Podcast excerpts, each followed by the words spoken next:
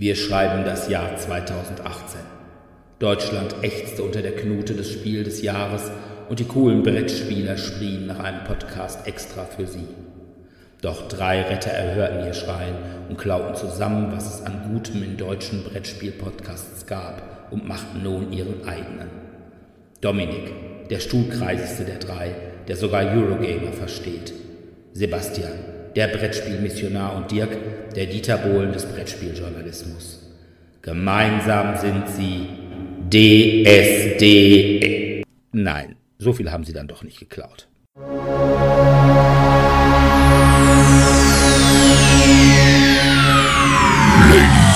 and gentlemen, may I have your attention, please?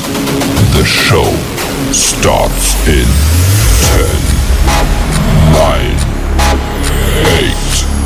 7, 6, 5, 4, 3, 2, 1, go.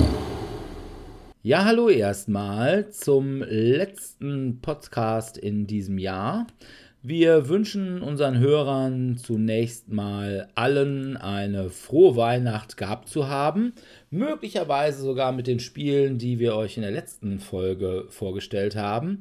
Und wie auch schon in der letzten Folge angekündigt, werden wir jetzt mal die Schönheiten des Jahres 2018, sofern es denn überhaupt welche gegeben hat, Revue passieren lassen und euch erzählen, was uns 2018 an Spielen besonders gefallen oder besonders beeindruckt hat.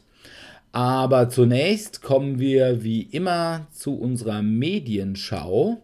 Und da hat der Dominik wohl Video gespielt. Ja, ich habe jetzt beim Steam Sale zu Weihnachten habe ich einfach mich mal so durch so verschiedene Vorschläge geklickt, die mir dann da gegeben wurden und bin dann über ein Spiel gestolpert, was umsonst, also zumindest wo das erste Kapitel umsonst ist. Ähm, das nennt sich Cube Escape Paradox und es ist im Grunde genommen ein Escape Room Spiel mit so ein bisschen surrealer Story. Also man wacht in einem Raum auf und dann sind die ersten Worte, die man dann sieht, hm, wo bin ich und war ich hier schon mal? Und man klickt sich dann so ein bisschen durch den Raum, also es ist wie so ein Point-and-Click-Adventure, einfach nur mit vier Orten, weil die sind einfach dann die vier verschiedenen Wände, die man dann sieht, durch die man sich klicken kann.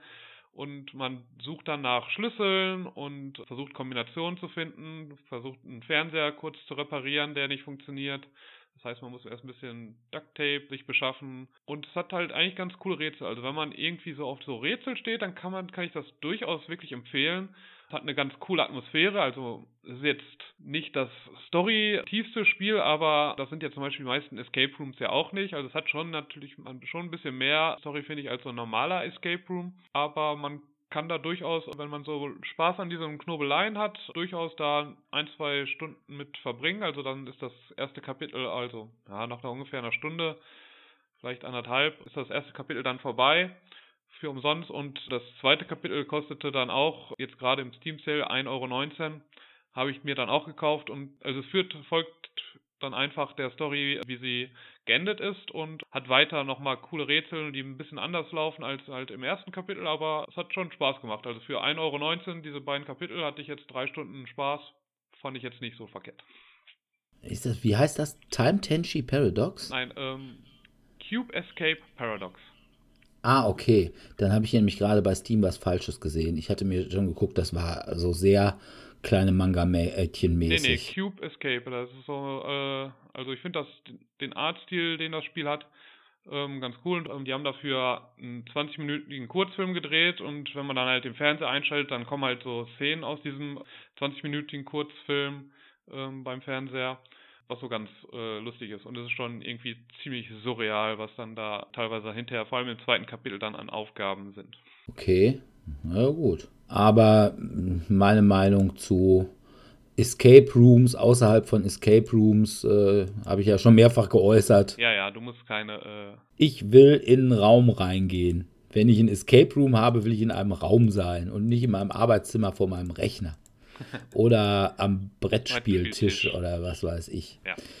Aber der Steam Sale ist natürlich auch an mir nicht spurlos vorübergegangen. Ich habe also auch gespielt und zwar habe ich ein Spiel, das heißt Attentat 1942, ist aus 2017 und ist ein sehr interessantes Spiel. Ist ein sehr ernster Hintergrund und zwar geht es im Wesentlichen um das Heydrich-Attentat 1942.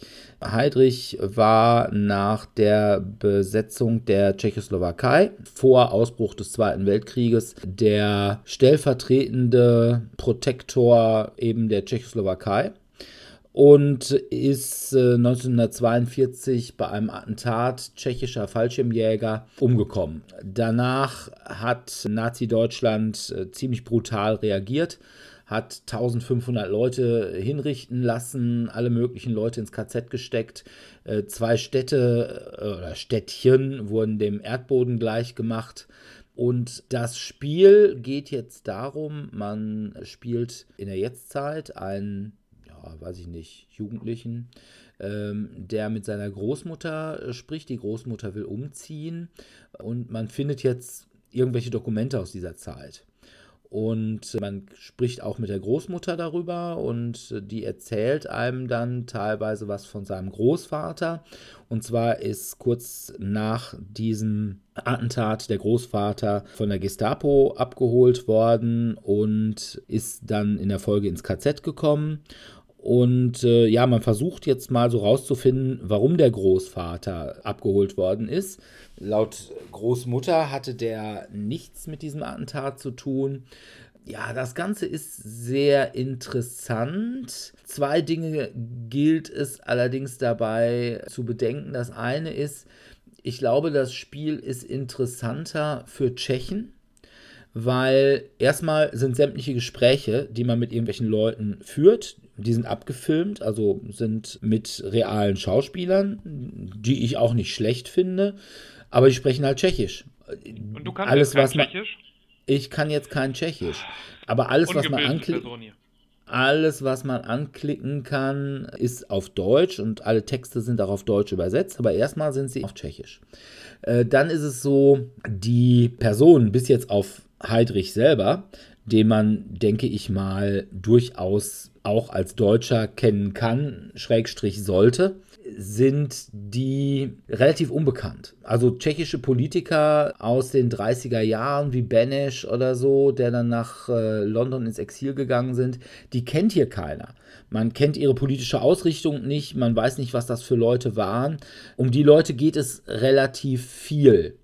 Das ist sehr interessant es ist auch sehr interessant, wie sich das aus Gesprächen ergibt, wie das so ist, Widerstand zu leisten bei so einer Besetzung, bei so einer übermächtigen Besetzung. Dann auch der Anfang, dass eben ja England und Frankreich nichts getan haben, als Deutschland einfach mal so die Tschechoslowakei besetzt hatte. Wie gesagt, ist alles sehr interessant, aber doch auch sehr tschechisch. Ne? Also man muss sich schon durchaus dafür interessieren, wenn man das Spiel spielt. Ansonsten wird es einen langweilen. Langweilen auch deswegen, weil als Spiel ist es nicht besonders gut ich würde sagen, es ist eher so eine Art ja, interaktives Buch. Vielleicht so ein bisschen zu vergleichen mit diesen Spielen wie The Wolf Among Us aus dieser Fables-Reihe oder ja, was diese, ja, ich sag mal, eher äh, interactive. Und, äh ja, diese, diese Interactive Stories halt. Ja, ähm, Walking Simulatoren. Ja, in diesem Fall ist es eher so Talking- und Reading-Simulatoren. Äh, es gibt zwischendurch immer noch so Minispiele, wo man zum Beispiel durch Anklicken der Möbelstücke, weiß ich nicht, die Wohnung wieder in Ordnung bringen muss, nachdem die Gestapo sie durchsucht hat. Das ist dann in so einem Comic-Stil, so ein Schwarz-Weiß-Comic-Stil.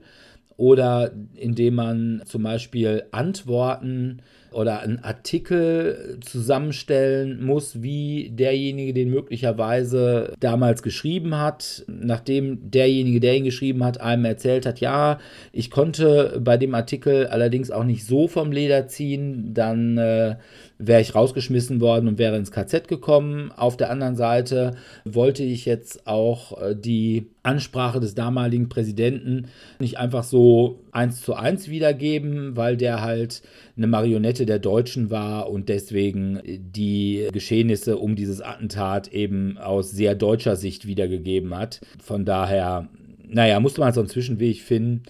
Und da muss man dann eben so Textpassagen zusammenklicken. Und wenn man es richtig gemacht hat, dann kriegt man Münzen. Mit diesen Münzen kann man einige Sachen wiederholen, wenn man mit irgendwelchen Leuten gesprochen hat und da aber nicht das Maximum zum Beispiel an Informationen rausgesaugt hat. Also wie gesagt, wenn man sich für die Zeit interessiert, wenn man sich mal ansehen will, wie ein relativ schwieriges Thema ähm, auch in Form eines Videospiels umgesetzt worden ist, ähm, und ja, wenn man möglicherweise auch mal sagt, okay, ich habe auch nichts dagegen, wenn ich mal was darüber lerne, wie die Besetzung im Zweiten Weltkrieg in der Tschechoslowakei war, dann kann man durchaus sagen, Attentat 1942 ist durchaus ein Spiel, was man sich mal antun kann, zumal es im Moment, glaube ich, gerade bei Steam für 4,50 Euro oder 4 Euro sowas ist. Also da kann man vielleicht nichts falsch machen, aber wie gesagt, man sollte halt auch nicht falsche Erwartungen haben. Also 5,49 Euro kostet es jetzt im Steam Sale, also ist halber Preis. Aber es sieht auf jeden Fall ganz interessant aus, auch mit den äh, realen Personen so. Ja, und die sind auch tatsächlich nicht schlecht. Also die Großmutter, ähm, die ist, äh, aber wie gesagt, sie spricht halt Tschechisch. Ja. ja. Von daher. Aber mit Untertitel dann, ne? Oder? Ja, klar, klar. Ja. Sonst äh, hätte man wirklich gar nichts von dem Spiel, weil. Äh, du willst auch gar halt, nichts von der Story verstehen. Nein, es ist ja zwangsläufig alles auf Tschechisch. Also alle Texte, die man hat, wenn man irgendwelche, weiß ich nicht, Tagebücher oder so findet, die sind auch erstmal auf Tschechisch, aber werden dann eben mit irgendwelchen Überblendungen dann auch ins Deutsche übersetzt. Also, wie gesagt, kann man sich mal antun, ist sicherlich ein bisschen was mit Anspruch. Apropos Anspruch, du hast auch noch was anderes gespielt, was eher wenig Anspruch hat, oder? Ja, also es ist auf jeden Fall, macht mehr Spaß, als dass es jetzt groß zum Nachdenken anregt. Es geht um Red Dead Redemption 2, einfach das neue Western-Spiel von Rockstar Games, die halt auch die GTA-Reihe machen. Red Dead Redemption 2 spielt vor Red, De Red Dead Redemption 1 während man in Red Dead Redemption 1 ja John Marston gefolgt ist, der halt von der Polizei gezwungen wird, seine ehemaligen Kollegen aufzusuchen und für die Polizei entweder zur Strecke zu bringen oder einzuliefern, ähm, spielt halt Red Dead, Red Dead Redemption 2 davor und man spielt halt als Arthur Morgan, der eben Teil dieser Gang ist und man ist jetzt nach einem gescheiterten Überfall in Blackwater, einer fiktiven Stadt halt in dem in Red Dead Redemption musste man halt fliehen, also man hat den Überfall gar nicht mitbekommen, also man war jetzt da gar kein Teil von, sondern man sieht nur, wie die Gruppe zurzeit auf der Flucht ist, in die Berge und dem Schnee versucht halt die Polizei hinter sich zu lassen. Und dann hat man erstmal so ein paar Missionen, die sehr linear sind, wo es dann halt erstmal darum geht, nochmal die Steuerung und generell das äh, Spielgefühl wie man jetzt nochmal reitet, wie man mit Pfeil und Bogen jagt und so weiter kennenzulernen, wie man eine Schlägerei, wie man schießt und so weiter kennenzulernen und äh, auszuführen. Und dann wird man halt, also sobald es dann ein bisschen ruhiger wird vom Wetter her, äh, beschließt dann die Gruppe in die Nähe eines kleinen verschlafenen Städtchens zu ziehen und von dort aus hat man dann mehr oder weniger die freie Wahl, wohin man jetzt reiten möchte, wohin man jetzt gehen möchte. Natürlich gibt es dann jetzt überall so wie bei GTA oder eben aus dem ersten Teil bekannt, überall sind so Hauptquests, aber man kann auch an vielen Ecken, sobald man reitet, findet man irgendwelche Personen, die irgendwas von einem wollen und kann sich eigentlich auch schon in den ganzen Nebenquests verlieren oder in, ähm, ich möchte jetzt ganz viele Tränke brauen und möchte jetzt wissen, wie die ganzen Sachen sind, dann kann ich erstmal einfach nur Pflanzen pflücken oder Tiere jagen gehen und für das Lager dann Nahrung dorthin bringen. Also man hat massenhaft zu tun, was außerhalb der Story ist und von daher bin ich jetzt auch noch nicht so weit in dem Spiel. Bin jetzt auch eben erst noch immer noch in der Nähe des ersten Dorfes und ich werde, glaube ich, dann in der nächsten Sitzung nochmal dann nochmal ein bisschen ausführlicher zu der Story irgendwie Kommentare abgeben, weil da bin ich jetzt noch nicht so weit. Also ich habe ja Red Dead, Redempt äh, Red Dead Redemption. das ist gar nicht so einfach auszusprechen. Äh, ich habe auch den ersten Teil noch nicht gespielt. Äh, ich weiß nur, dass da so ein kleiner Skandal drum war. Äh, da hat hier Anita Sarkeesian sich schwer darüber aufgeregt, weil man da irgendeine so Saloon-Tänzerin vor einen Zug schmeißen konnte oder so. Da hat sie gesagt, das ist natürlich inhärent frauenfeindlich. Ja, sagt, abgesehen, dass einfach nur eine Parodie auf oder eine Hommage an einen äh, Film halt war oder an die generell so Filme, wo es halt vorkam. Ich glaube, in meinem Durchspiel kam diese Szene noch nicht mal vor. Das heißt, es ist, glaube ich, eher ein Nebenquest gewesen, wo man das dann machen musste ja, man kann sich über manche Sachen auch äh, sehr schön aufregen, aber das kann Peter ja zum Beispiel auch über Naturschutzsachen, dass man jetzt zum Beispiel jagen könnte. Wahrscheinlich, wahrscheinlich haben sie sich darüber auch wieder aufgeregt, dass man jetzt Tiere jagen kann und die armen Tiere. Die virtuellen Tiere, die jetzt geschlachtet werden. Du willst doch wohl nicht sagen, dass Anita Sarkeesian das alles nur machte, um ihren Lebensunterhalt zu finanzieren. Nein, nein. Dann hätte ich dich. Eine, sie ist bestimmt eine äh, ehrenhafte Frau, die ähm, ja. Ja, gut. Ich habe gelesen, und zwar habe ich Comic gelesen, und mit zwar Bildern. Das könnte mit Bildern. Das könnte ich eigentlich, eigentlich mit wenig Text, also kannst du auch. Auf der anderen Seite äh, sage ich mal, hm, ich würde fast sagen, dass der Comic schon auch ein wenig Lektüre voraussetzt. Und zwar habe ich ja schon mal erwähnt, dass ich ein großer Fan der Flüsse von London-Reihe von Ben Aronovich bin. Das ist eine Reihe, so eine, ja, man nennt das wohl Urban Fantasy Reihe, um einen Zauberlehrling bei der Londoner Polizei, nämlich Peter Grant, der als Lehrling von Inspector Nightingale, dem letzten Polizeizauberer von England, aufgenommen wird. Dieser Comic heißt äh, Flüsse von London Autowahn und geht auch um diese Person. Also Hauptperson ist Peter Grant. Inspector Nightingale kommt vor. Es kommen auch alle anderen Personen aus dieser Story vor. Er spielt definitiv relativ spät in der Serie. In dem Comic geht es um ein besessenes Auto. Christine lässt grüßen. Wer die Serie mag, also die Buchserie mag, dem wird auch der Comic gefallen. Er ist teilweise relativ heiter geschrieben. Ja, das sind halt Witze, die versteht man allerdings nicht, wenn man die Buchserie nicht kennt. Von daher ist es eher eine, ich sag mal, Ergänzung zur Buchserie, als dass man sagen kann, man kann den Comic auch genießen, wenn man die nicht kennt. Wenn man sie kennt, ist es wirklich nett. Ist bei Panini, wie fast alles, was in Deutschland an Comics äh, erscheint, rausgekommen. Kostet, glaube ich, so üblichen Panini-Preis, Albenpreis, 15 Euro oder so. Ein Nachteil äh, finde ich noch, was ich ein bisschen affig finde. Und zwar Peter Grants Freundin, Beverly Brook, ist eine Flussgöttin, nämlich die Göttin des Flusses Beverly Brook. Und im Buch ist ganz klar, wenn sie schwimmt, schwimmt sie nackt, weil sie ist die Göttin dieses Flusses. In dem Comic hat sie dann immer so eine Art Taucheranzug an, so ein hautenges, weiß ich nicht, Surferanzug, was ich ein bisschen affig finde. Also zumal man kann Figuren, auch wenn sie nackt sind, so zeichnen oder so hinstellen, dass man denen schon nichts wegguckt, zumal das einfach auch kein Comic ist, der für Kinder, Kinder werden den Comic nicht besonders interessant finden. Ja, ich finde es ein bisschen affig, insbesondere wenn man sich so ansieht, wie einige weibliche Superhelden so angezogen sind. Da mache ich dann, sage ich auch. Sie jetzt äh, sehr, sehr äh, zurück zugeknöpft angezogen? Hm, ja, nein, es ist einfach nur, man hat eine nackte Frau gemalt und hat dann einfach die Hautfarbe durch irgendwelche anderen Farben ersetzt. Und dann finde ich es einfach affig. Naja, gut.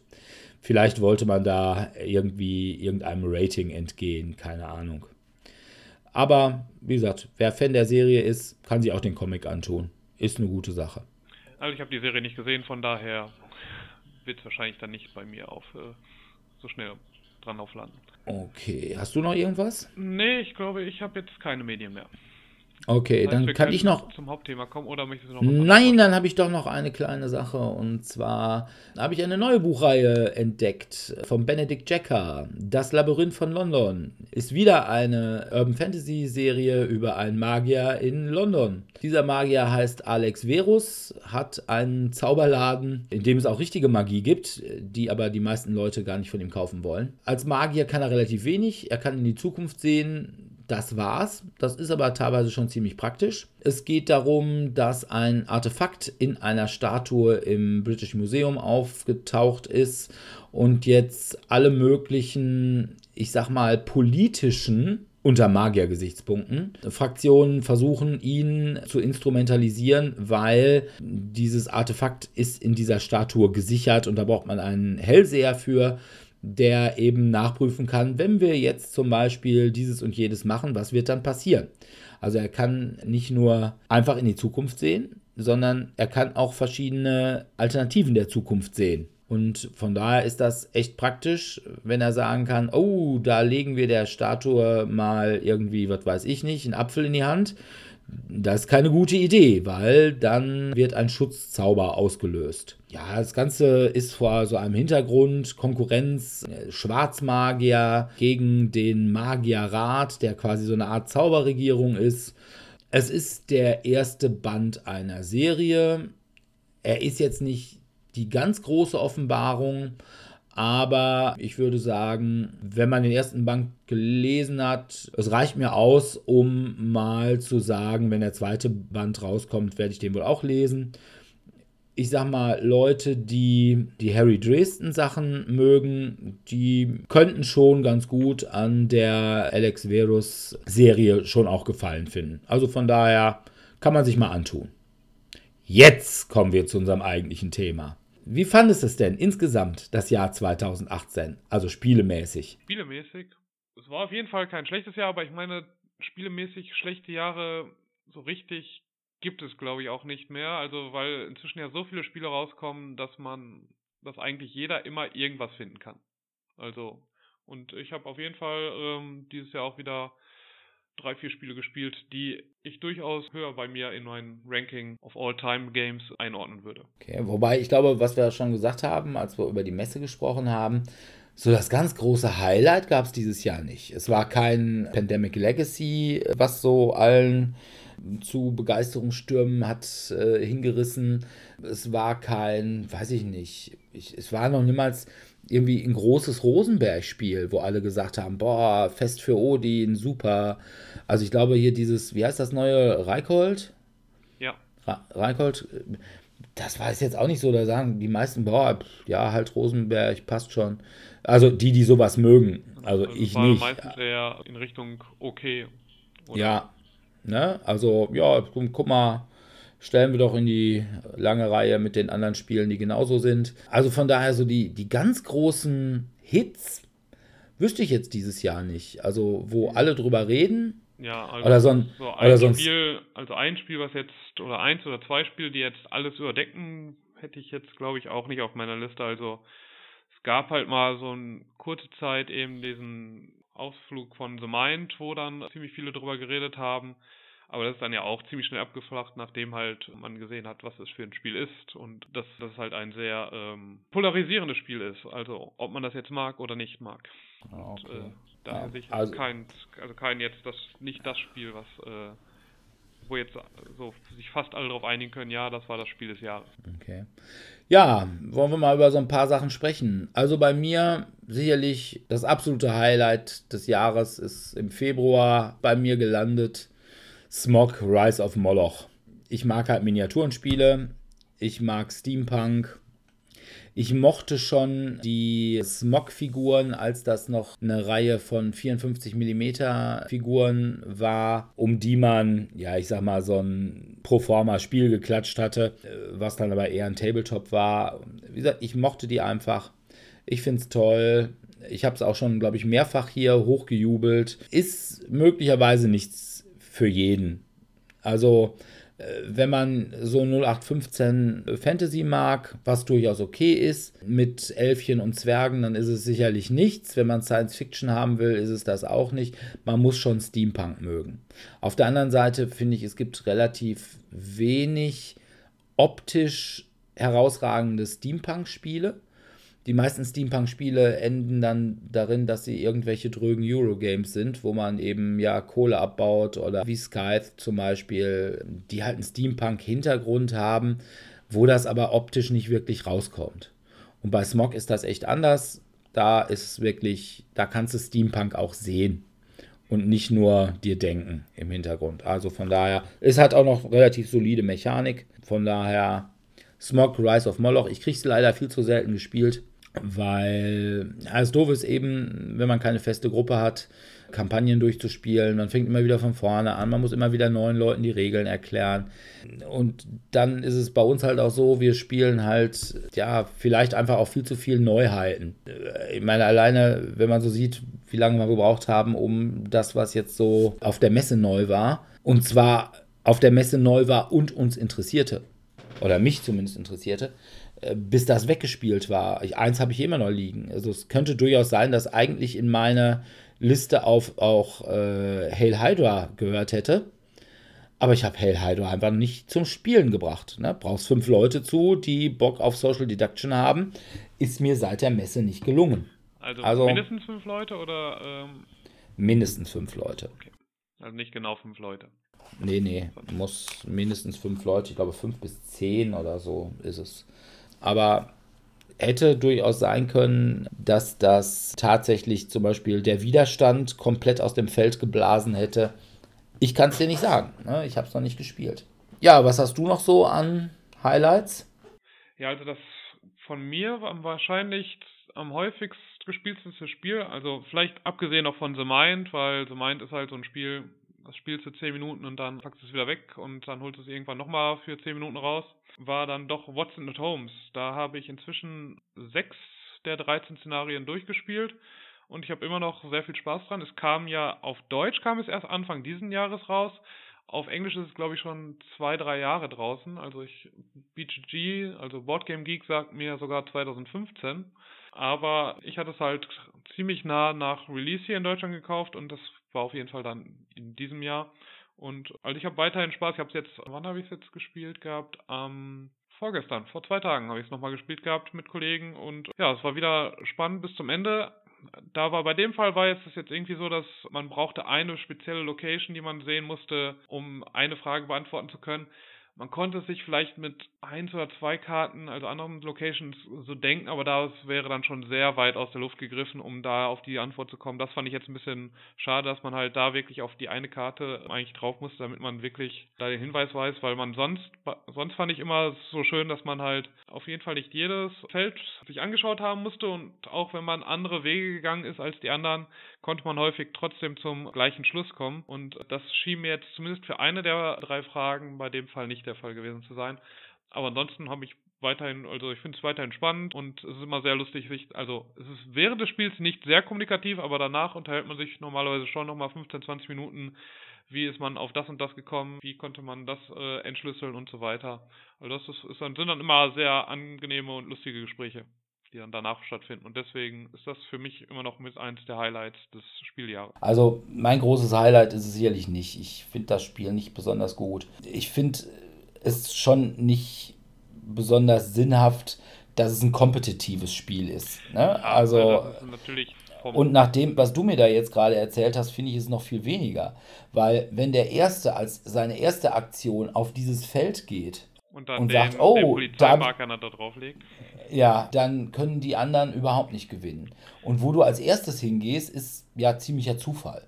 Ne? Ja, Weil, es gibt halt ein paar Orte, die halt am Anfang angeteasert Sinn, werden. Ja, oder sinnvoll scheinen. Ja. Und wenn du dann sagst, okay, dann gehe ich jetzt mal dahin und lege dann Polizeimarker drauf und den Rest, ne, wo ich da sage, da habe ich die tatsächliche Antwort für eine Frage. Wenn man immer nur, was weiß ich, zwei von drei Fragen richtig beantworten müsste, um das Spiel zu gewinnen, würde ich es ja noch in Ordnung finden. Man muss ja immer alle richtig haben. Ja, aber der Vorteil ne? im Gegensatz zu vielen anderen Spielen ist, man weiß, kennt die Fragen ja vorher. Also es ist jetzt ja nicht so, dass man wie bei Consulting Detective oder auch Mythos Tales, was wozu wir gleich ja wahrscheinlich auch nochmal kommen werden, wo man halt die Fragen dann erst kennenlernt, wenn man meint, den Fall abschließen zu können, sondern man kennt die Fragen von Anfang an und oder auch Chronicles of Crime werden wir auch noch später zu kommen. Da kommt ja auch erst die Fragen, die man beantworten, wirklich beantworten muss, die kommen erst hinterher. Und das finde ich manchmal macht es auf der anderen Seite auch nicht ganz so einfach, äh, die Fragen dann immer alle zu beantworten. Ja, aber das finde ich schon. Aber man muss es ja auch nicht. Also kommen wir direkt zu Mythos Tales. Wäre bei mir sicherlich auch ein äh, Highlight von diesem Jahr. Und zwar von allen drei großen neuen Detektivspielen. Und zwar Detective, Modern Time Crime Game oder irgendwie so. Modern ähm, Crime Game, ja.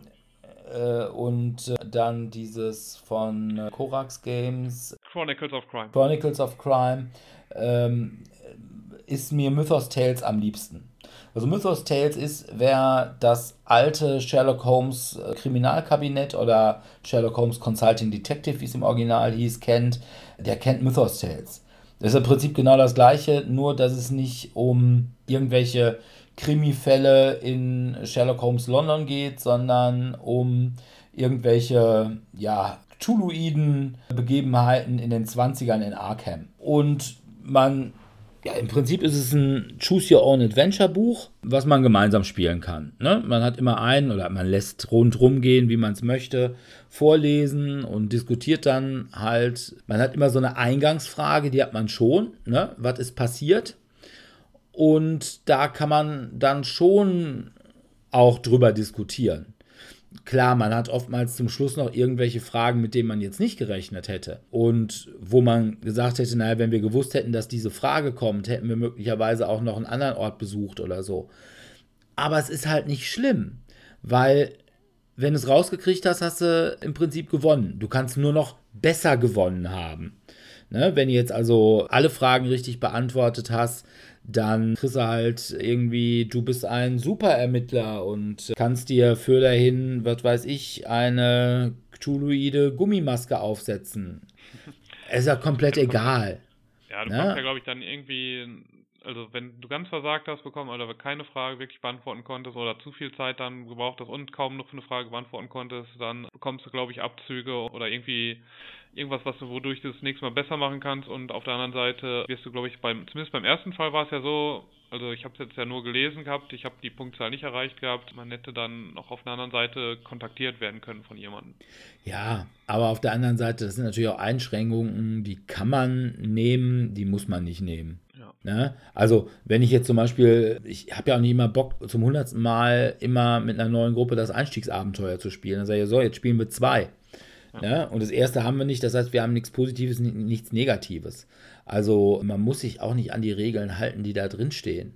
Ne? Also das kann man machen und wer jetzt ordentlich der Regelwanker ist, der wird es sicherlich auch machen, aber ich sage ja sowieso bei Regeln immer, hm, ja, Regeln kann ein dressierter Affe mit dem Taschenrechner. Also von daher, aber Mythos Tales hat einfach, finde ich, die cooleren Geschichten. Ist auch noch sowas, was ich bei Watson und Holmes, du hast ja wirklich immer nur so maximal so zwei, zweieinhalb Zeilen, die da als ja, Antwort also kriegst. Achso, achso, ja, bei den direkt, bei der direkten Auflösung meinst du jetzt, also. Ja, aber auch wenn du, wenn du an irgendwelche Orte gehst. Ja, ja, ist ja schon eine Karte, die jetzt, also jetzt nicht so eine, also schon eine größere Karte, jetzt keine normale Skatkarte, sondern schon eine die größere, die in einer recht kleinen Schrift teilweise vollgeschrieben ist. Also wenn du jetzt natürlich einen Ort bekommst oder gezogen hast, wo es jetzt eigentlich nicht so wirklich die Informationen oder gab, dann ist vielleicht auch nur mal eine halbe oder sogar nur ein Drittel einer Karte beschrieben. Aber bei den meisten Orten, da steht dann auf einmal schon die ganze Karte voll und dann ist man schon sich einiges am Notieren und einiges am Lesen. Also ich finde es halt, es ist ein bisschen zielführender.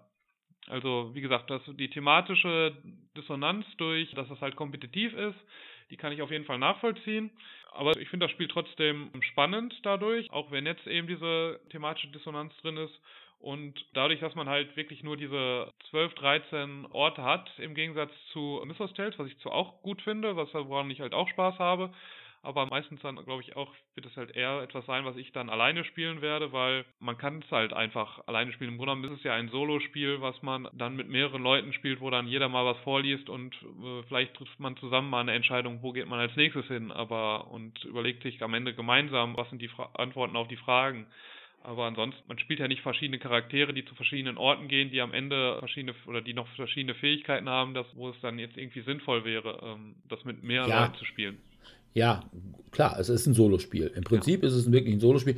Ich, ich sage ja also immer, man kann. Ein gutes Solospiel und ein aus, äh, komplexes Solospiel, also jetzt nicht. Äh, wie zum Beispiel Onirim oder sowas, wo man einfach so ein bisschen Karten runterspielt oder soll Nee, es ist schon, es ist teilweise schon ein bisschen komplizierter. Aber du kannst es, ich sag immer, du kannst es allein am Klo spielen.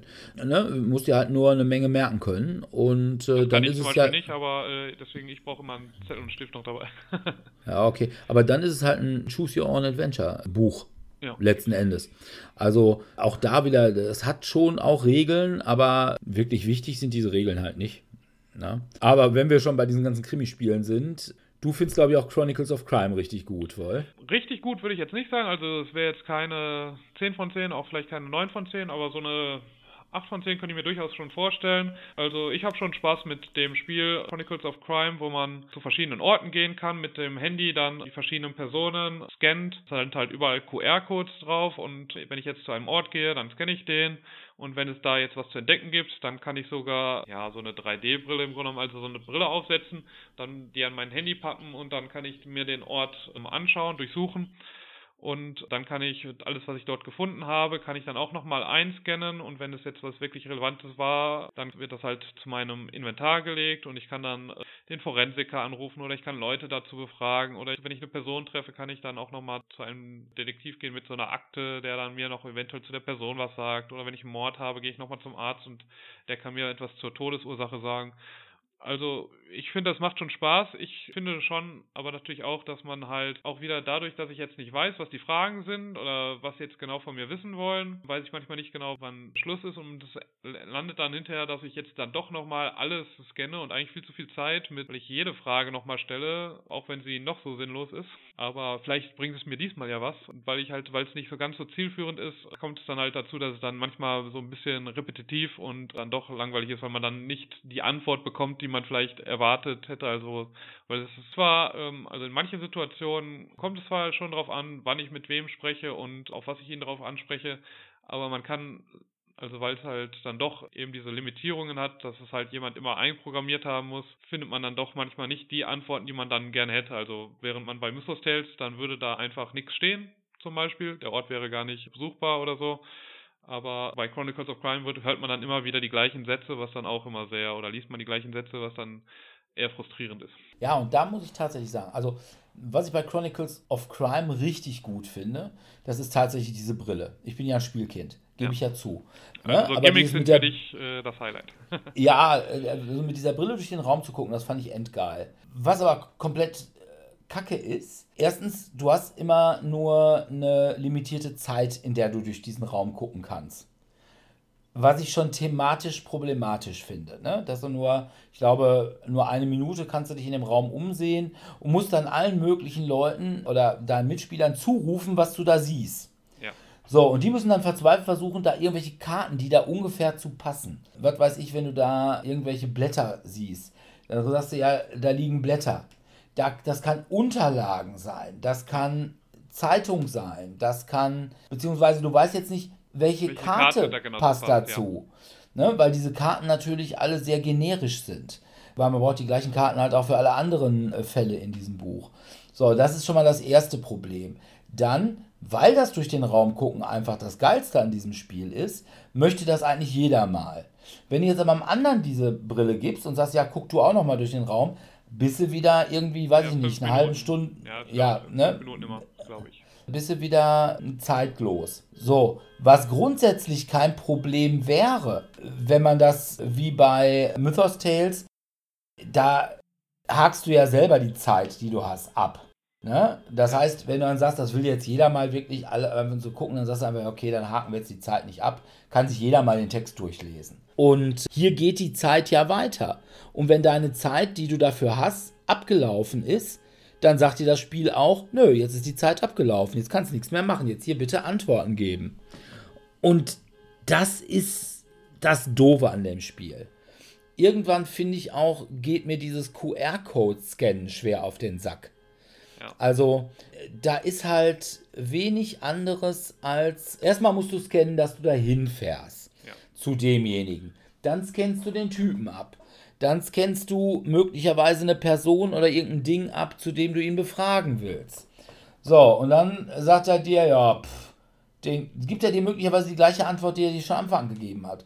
Obwohl mittlerweile irgendeiner gesagt hat, ja, äh, die haben sich doch vor kurzem getrennt oder so fragst du ihm nochmal, wie, ne, zu ja. der Frau so und so. Oder wir hatten ja ein er, Problem mit der Jacke oder sowas. Wir haben eine Jacke oder jemand mit so einer Jacke gesehen und haben jetzt herausgefunden, dass es seine Jacke ist, aber er konnte, wollte dann trotzdem, oder wir konnten ihn jetzt nicht zu der Jacke wirklich befragen oder so. Also. Ja, genau. Also von daher, ja, ich sehe, dass man es möglicherweise, wenn man mehrere Fälle hat, nicht anders machen kann. Gut, man könnte es machen, weil man könnte einfach mehr Karten da rein tun. Aber äh, man kann dann eben nicht mehrere Karten für mehrere Fälle gleich benutzen. Also es wäre einfach aufwendiger in der Produktion.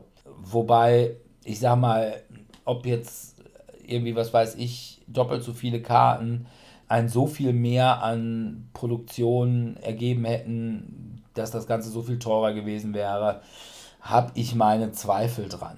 Und dann auch diese Bilderkarten, die finde ich auch alle immer sehr generisch. Ja. Die, die Gesichter von denen. Ja. Ja, ja und also ich finde das mit den Scannen halt auch auf Dauer manchmal ein bisschen eintönig und nervig, wo ich dann vielleicht mir manchmal wünschen würde, wenn ich jetzt gerade mit jemandem rede und ich habe jetzt ein paar Beweismittel, dass mir das Spiel einfach in der App einfach sofort anzeigen würde, kannst jetzt da und darüber mit ihm reden dass ich jetzt gar nicht so komplett dann einfach alles durchgehe und dann nochmal scannen muss und nochmal scannen und wo ist jetzt die Karte, scanne die nochmal, um ihn damit ja. zu befragen.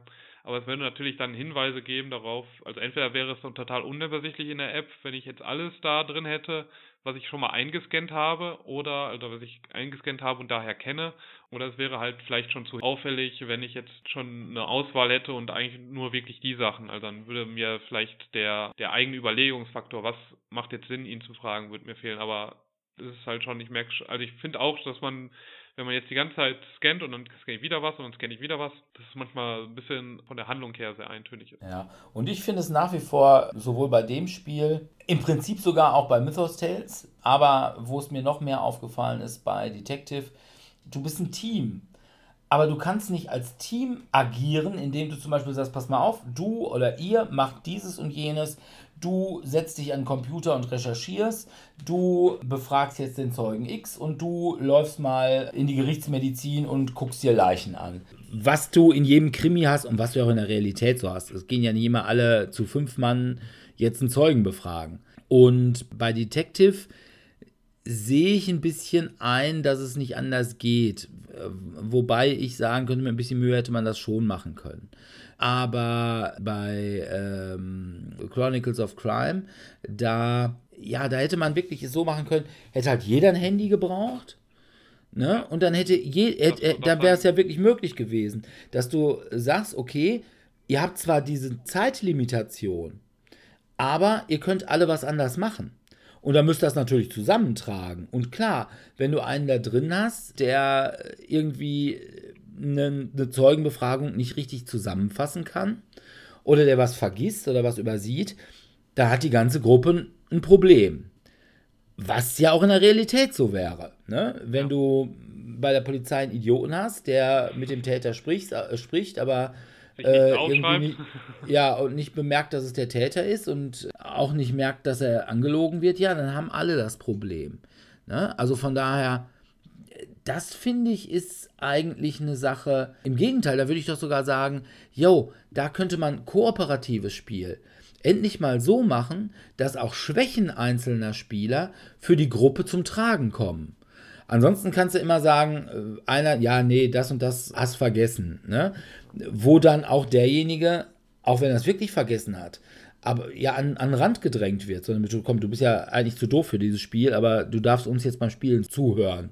Auf diese Weise wäre er trotzdem involviert und ja, wenn er ein bisschen schwächer ist, dann ist das halt so. Ne? Warum auch nicht? Also von daher finde ich tatsächlich Detective sogar noch ein bisschen besser, wobei ich auch bei Detective ein Problem habe. Es wird diese Arbeit am Computer wird bei Detective teilweise sehr langweilig. Also insbesondere wenn man es nur zu zweit spielt, ist immer das Problem, einer muss den Computer bedienen und muss da alle möglichen Ermittlungsergebnisse eingeben. In der Zeit macht der andere halt nichts. Also würde ich äh, Detective immer tendenziell eher zu dritt spielen, weil dann können sich die anderen beiden schon mal über den Fall unterhalten. Ne? Weil derjenige, der das da eingibt, muss man teilweise sogar so ein bisschen konzentriert machen, der ist in der Zeit nicht besonders kommunikativ. Also von daher Detective zu dritt. Ich finde es immer noch nicht so gut wie Mythos Tales, aber besser als Chronicles of Crime. Bei mir. Ja, ich habe leider Detective immer noch nicht gespielt, aber weiß ich jetzt auch nicht, ob ich jemals da wirklich zu kommen werde, weil es halt auch ein recht ausladendes Spiel ja sein soll und wo es sich auch ja wirklich lohnt, mehrfach mit der gleichen Gruppe zu spielen. Und äh, Ja. das sehe ich zurzeit halt nicht, äh, dass ich das Aber- hinbekomme. Also weil die Also Fälle ja ich doch finde- zusammenhängen. Aber du hast Ja, aber ich finde, du kannst- gespielt? Äh, Ja, ne, bisher nur zu zweit, weil du konntest ja nicht und Sebastian auch nicht. Ja, aber hast du, Ähm, jetzt mit, hast du jetzt schon mehrere Fälle gespielt? Nee, wir wollten- Wie stark die aufeinander aufbauen? Nein, wir, also Dirk meinte, die würden schon aufeinander aufbauen und wir haben auch definitiv beim ersten Mal irgendwelche Sachen rausgefunden, wo wir sagen, das wird uns sehr wundern, wenn uns das nicht nochmal irgendwie über die Füße fällt. Aber ich denke mal, da kann auch jederzeit jemand einsteigen oder auch wieder aussteigen. Also das ist äh, nicht so, dass man sagen muss, wenn man da beim zweiten oder dritten Spiel dabei ist und der hat die ersten beiden Spiele nicht mitgemacht oder die ersten beiden Fälle nicht mitgemacht, dann äh, sitzt man rum und, und langweilt sich. So ist es nicht. Im Gegenteil, man, weiß dann zwar gewisse Dinge nicht, die die anderen wissen, aber auch da wieder, ja, da kann man dann tatsächlich mal als Team zusammenarbeiten und sagen, pass mal auf, wir wissen schon dieses und jenes, das hast du jetzt noch nicht mitgekriegt, ist so und so. Also, ne, ich finde es nicht schlecht, wenn einige Leute irgendwas wissen, was andere nicht wissen. Ja, dann ist es halt an denen, denen, die das nicht so wissen, in irgendeiner Weise ja vorzukauen oder ihnen mitzuteilen. Im Gegenteil, das finde ich sogar ganz gut. Also von daher ist Detective schon eine gute Sache, aber wie gesagt, zu zweit hat man ziemlich viel Downtime. Also zumindest als derjenige, der nicht am Computer sitzt. Der, der am Computer sitzt, sagt wahrscheinlich, boah, ich muss die ganze Zeit hier Computerarbeit machen. Aber nachdem wir jetzt die Krimispiele abgehandelt haben, glaube ich, Ja, die haben wir, sollten wir jetzt, glaube ich, alle wichtigen haben. Ja, dann habe ich noch ein Spiel, was gar nichts damit zu tun hat, was ich äh, gerade in den letzten Wochen unglaublich oft gespielt habe. Und zwar auch locker vier, fünf Mal hintereinander. Menara. Menara ist ein Spiel, wo man Tempel baut, indem man so ja, Klötzchen auf Pappteile äh, stapelt. Die sind immer eine bestimmte Farbe und muss immer auf einen entsprechend farbigen Punkt auf diesen Pappteil muss so ein Klötzchen gestellt werden, weil immer nur eine begrenzte Anzahl von Klötzchen zieht die nachher nach und man muss auf eine gewisse Höhe kommen, wenn das Spiel zu Ende ist. So, und äh, immer wenn man so ein Pappteil voll hat mit den entsprechenden Klötzchen, muss man ein neues Pappteil dann eben in die nächste Ebene legen. Man kann es auch unten hinlegen, aber dann muss man eine Ebene höher, wenn das Spiel aus ist. Aus ist es, wenn entweder sämtliche Klötzchen gezogen sind oder sämtliche Pappteile weg sind oder sämtliche, man hat immer so Karten, so Architektenkarten, die einem sagen, was man jetzt machen muss. Zum Beispiel, man muss jetzt zwei Klötzchen legen, wenn man dran ist. Oder man muss ein komplettes Pappteil voll machen. Oder man muss zwei Klötzchen legen auf ein Pappteil. Oder man muss teilweise sogar Klötzchen von unten nach oben versetzen. Das Ganze wird zum Ende hin eine ziemlich wackelige Angelegenheit. Und ja, dumm ist, wenn einem der Turm umfällt, weil dann hat man verloren. Es ist ein Spiel, was unglaublich Laune macht. Und wo man zum Schluss wirklich, es ist ein kooperatives Spiel. Gleichwohl denkt man sich zum Schluss nur noch, Herr, lass es nicht bei mir einstürzen. Weil, dass es nicht einstürzt, kann man sich eigentlich nicht denken. Also wirklich, es ist ein super Spiel, es ist ein Geschicklichkeitsspiel. Also nichts für Leute, die, äh, Zittrige Hände haben. ja, oder die an sich ein Parkinson. bisschen un ungeschickt sind. Aber es ist ein Spiel, was unglaublich Spaß macht und was auf dem Tisch auch ziemlich gut aussieht.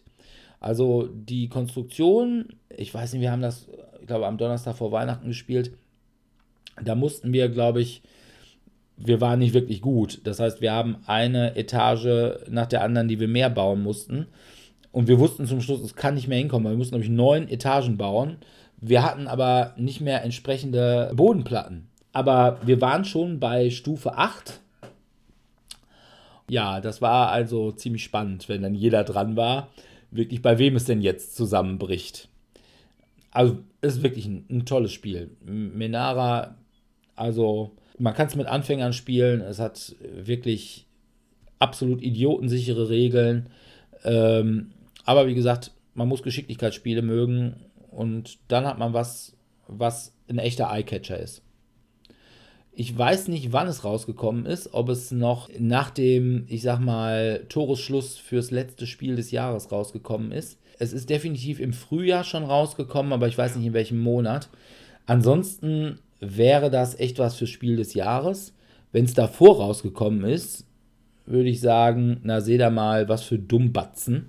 Also ich hatte es auf der Liste, wo ich so dachte, hm, das könnte zumindest nominiert werden damals schon. Also ja? Äh, ich weiß nicht, ich weiß halt nicht, wann der offizielle Schluss ist, aber ich hatte mir ja, hatten, als wir uns damals ja auch darum gekümmert haben, um die ganzen äh, Awards, da hatte ich mir das zumindest angeschaut gehabt und hatte mich dann auch ein bisschen gewundert, dass es halt nicht dabei war. Also wie man so ein Spiel nicht nominieren kann und dafür einen Dreck wie The Mind nominieren kann ist mir ein Mirakel. Womit wir bei deinem nächsten Spiel wären. Ach, so meint? Soll ich jetzt wieder vorstellen? Zum, ich weiß nicht, musst du nicht fünften Mal. Musst du nicht vorstellen, aber du kannst sagen, es ist ein Highlight deines Jahres. Es ist ein Highlight meines Jahres, weil ich so häufig gespielt habe. Nö, aber ich äh, spiele es immer wieder ganz gerne. Also ich habe jetzt, jetzt auch wieder mit meiner Familie über Weihnachten gespielt gehabt und kam auch da wieder ganz gut an. Also es ist halt wenn man halt mit Leuten spielt, die eigentlich sonst gar nicht spielen und wo ich jetzt nicht groß Regeln erklären muss und die jetzt abgeschreckt werden, sobald ich da ein größeres Thema reinbringen würde in ein Spiel, für die ist das auf jeden Fall ganz nett. Und es hat eben diese Momente, wo du, wo jeder dann so quasi zuckend um diesen Kartenstapel sitzt und bin ich jetzt der, der jetzt als nächstes legen muss und oder bin ich es nicht? Und wenn es dann klappt, wenn wir dann auf einmal 43, 44, 45, 46, 47, 48 gelegt haben in einer Reihe und es komplett richtig war, dann ist das schon irgendwie cool. Also, ja, das, wenn, ich das äh, Spiel, wenn ich das, das Spiel spielen muss, bin ich wohl auch am Zucken. Das glaube ich wohl auch. Ja. Das sind ja hoffentlich die letzten Zuckungen, auf das das, das Elend dann, bald vorübergehe. Dann immer, was dann immer nett ist, ist, wenn man dann die 100 hat und dann nur noch die 100 auf der Hand hat und die, die Anspannung geht ein für einen dann weg und egal wie lange du jetzt wartest, weil du die 98 hast, ich sitze das jetzt hier aus und warte einfach darauf, dass du deine 98 oder 99 legst. Das ist dann schon manchmal, also ich finde das manchmal schon ganz witzig. Also es ist jetzt kein Spiel, was ich jeden, jeden Tag spielen müsste oder was jetzt immer zu den unseren Spieltreffen mitnehmen müsste, aber so mit Freunden, Familien oder einfach mal so zwischendurch mal kurz eine Runde, finde ich, macht das schon immer Spaß. Von daher, es äh, gehört auf jeden Fall, also es ist jetzt auf jeden Fall nicht die schlechteste Nominierung für mich gewesen. Also ich fand damals The Game fand ich wesentlich schlechter, als äh, also das nominiert war. War ja auch so ein Zahlen runterspielen, waren ja auch Zahlkarten von 1 bis 100, die dann ja, da also in einer ich, bestimmten ich halt, Reihenfolge abgeworfen werden mussten. Ich halte schon auch beide für ziemlichen Mist, aber gut. Ja, ein anderes Spiel, das ich auch, glaube ich, schon bei unserer Weihnachtsfolge vorgestellt hatte, war Sagrada. Das gefiel mir halt auch so ganz gut, obwohl es so, ja, ich nicht so immer der große Fan von abstrakten Spielen bin, aber Sagrada sieht schön aus und ja, ist halt so ein bisschen ein Puzzlespiel. Ne? Also man puzzelt halt sein Kirchenfenster zusammen, kann man machen, ist nicht besonders schwer. Ich halte es für das bessere Azul. Also. Ich halte es für das schlechtere Roleplayer, aber kann Okay. Man, äh, kann man, ich habe Roleplayer noch nicht gespielt. Ähm, also ich finde dann, also wenn ich, wenn ich da die Wahl zwischen, wenn ich so einen Würfelspieler habe, würde ich dann doch eher, komm, hat nicht irgendjemand doch Roleplayer dabei? Ich würde das viel lieber spielen. Vielleicht einfach, weil ich mit dem Thema dann mehr anfangen kann und dann da ein bisschen cooler finde, die Würfel zu manipulieren. Und dann auch schon man, auch noch die zu manipulieren, die ich schon gelegt habe. Das okay. fand ich dann ganz gut. Ja, was haben wir sonst noch? Also ich habe ein paar äh, Sachen, die halt jetzt auch ähm, nah und fern hatte ich äh, Anfang des Jahres gespielt gehabt, was halt äh, letztes Jahr eigentlich schon auf Englisch nie ein Fahr rauskam. Ähm, aber auch da, ich kam nur einmal dazu, das bei Freunden mitzuspielen, weil es auch dann wieder so ein Kampagnenspiel eigentlich ist mit viel Story. Die Story, die ich erlebt habe, war cool wäre auch spannend gewesen, es weiterzuspielen, aber ich spiele halt zu häufig mit anderen Leuten, also in unterschiedlichen Konstellationen und komme dann meistens nie dazu, diese Spiele weiter, also so zu spielen, wie sie es eigentlich verdient hätten. Ja. Okay, dann hätte ich noch ein Spiel, was ich auch schon, äh, wo ich auch schon eine schriftliche Rezension zu verfasst habe, die jeder gerne dort nachlesen kann, der mehr über dieses Spiel wissen will. Und das ist Big Trouble in Little China. Ich finde es geil. Ich fand auch den Film super in den 80ern. Das Spiel hat mich dazu tatsächlich gebracht, mir nochmal die DVD zu besorgen. Es macht Spaß. Es ist halt ein 80er Jahre Kung-Fu-Film mit coolen Sprüchen. Ja, es ist einfach eine 1 zu 1 Abbildung dieses Films. Es ist möglicherweise kein Spiel, was man dreimal hintereinander spielt, dafür dauert es auch zu lange. Es ist auch kein Spiel, was man pro Jahr zehnmal spielt. Wobei möglicherweise gibt das ein bisschen mehr Variabilität, wenn jetzt demnächst mal eine Erweiterung dazu rauskommt. Es kann natürlich auch sein, dass das so eine Standalone-Erweiterung sein wird im Rahmen der Comics zu Big Trouble in Little China. Aber es ist ein großes Spiel, es ist ein optisch opulentes Spiel. Es hat Miniaturen, die teilweise sogar sehr manierlich sind. Ja, wenn man sowas mag, also, wenn man Actionfilme der 80er Jahre mag und wenn man, ich sag mal, so eine Art Dungeon Crawler mag, dann wird man Big Trouble in Little China sicherlich auch mögen. Also war für mich sicherlich ein Highlight. Von daher besorgt es euch. So schwierig das in Deutschland auch sein wird. Ja, also ich würde es gerne mal mitspielen, aber ich habe leider keine Verbindung zu, ähm, zu dem Film, weil ich den damals nie gesehen habe. War halt vor meiner. Kann dir die DVD leihen. Und man muss echt sagen, der, der Film ist auch. mir noch Orwell, glaube ich, leihen. ja, die muss ich auch schon dir leihen. Aber man muss tatsächlich auch sagen, es ist auch ein Film, nicht alles aus den 80ern ist wirklich gut gealtert. Also American Ninja, mh, hm, weiß ich nicht, ob ich den heute noch mal gucken würde mit Michael Dudikoff. Aber Big Trouble Little China ist ein Film, der nicht umsonst Kultstatus genießt. Also muss man gesehen haben. Sonst kann man nicht mitreden. Und super geil ist, dass man, wenn man mit Frauen so in meinem Alter, also um die 100, um die gute Mitte 40 oder älter spricht und dann also sagt, 140. Ja, Kurt Russell und die dann alle so einen glänzenden Blick kriegen und sagen, ah ja, Kurt Russell ist schon Kurt Russell ist schon ein guter, muss man tatsächlich sagen. Ja, und man kann es auch mit Kindern spielen, also sagen wir mal so mit Teenagern die machen dann auch lustige Kung-Fu-Geräusche. So. Ne? Das kriegen die schon super hin. Also, also echt hat man viel Spaß drin mit dem Spiel. Anderes Spiel, wo man auch viel Spaß mit hat, ist My Little Skies. Das ist auch das, was ich auch gerne mitgespielt hätte, aber da war ich dann auch, ich war ja dann eher der Eurogamer, aber da können wir auch noch dann gleich zu kommen. Also, My Little Scythe ist halt Scythe mit ein bisschen gestreamlinten Regeln und mit sehr putzigen Figuren. Also, es ist nicht My Little Pony, weil da war wahrscheinlich die Lizenz einfach zu teuer, sondern es ist so eine Art My Little Pony. Es ist aber schon so, dass es auch um Friendship geht und Friendship is Magic. Und die Figuren sind auch ziemliche Cuties. Und wenn man irgendwie kämpft, dann macht man einen Pie-Fight. Also eine Tortenschlacht. Und für diese Tortenschlacht braucht man Torten und für diese Torten braucht man Äpfel. Weil es sind ja Apfelkuchen. Und äh, es gibt dann alle möglichen Trophies zu gewinnen. Das ist dann halt wieder wie bei Scythe. Also es bringt nichts mehr als einen Kampf zu machen, weil man kriegt nur eine Trophy für den Kampf. Und derjenige, der als erster vier Trophies hat, der hat dann gewonnen.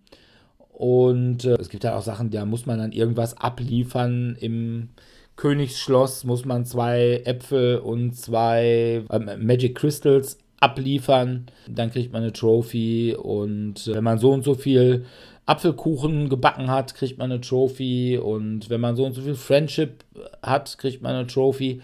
Und das ist schon einfach ziemlich ähnlich wie bei Skype, nur halt einfacher. Ne? Es gibt weniger Waren, die man in irgendeiner Weise generiert. Ja, und es ist halt viel niedlicher.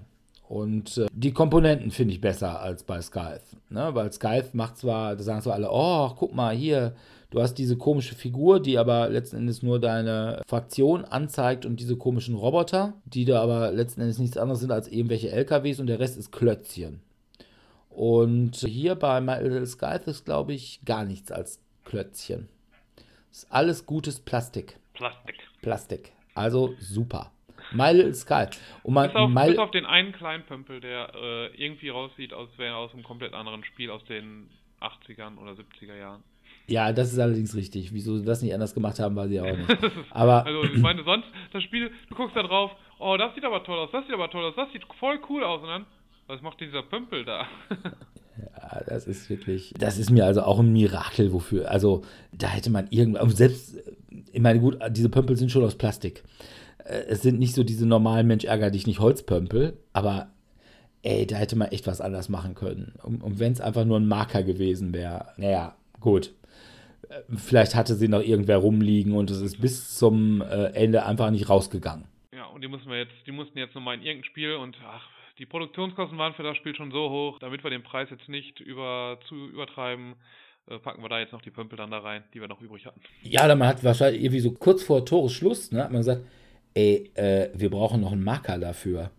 und, und, dann haben alle gesagt, oh, äh, also, äh, auf die Kartons kriegen wir nichts mehr drauf. Ne? Also die sind voll. Und äh, jetzt da nochmal irgendwie einen Modellierer dran zu setzen, der uns da irgendwas macht, nee, können wir auch nicht. Und ach, guck doch mal, was der Spieleautoren Großhändler so im Angebot hat.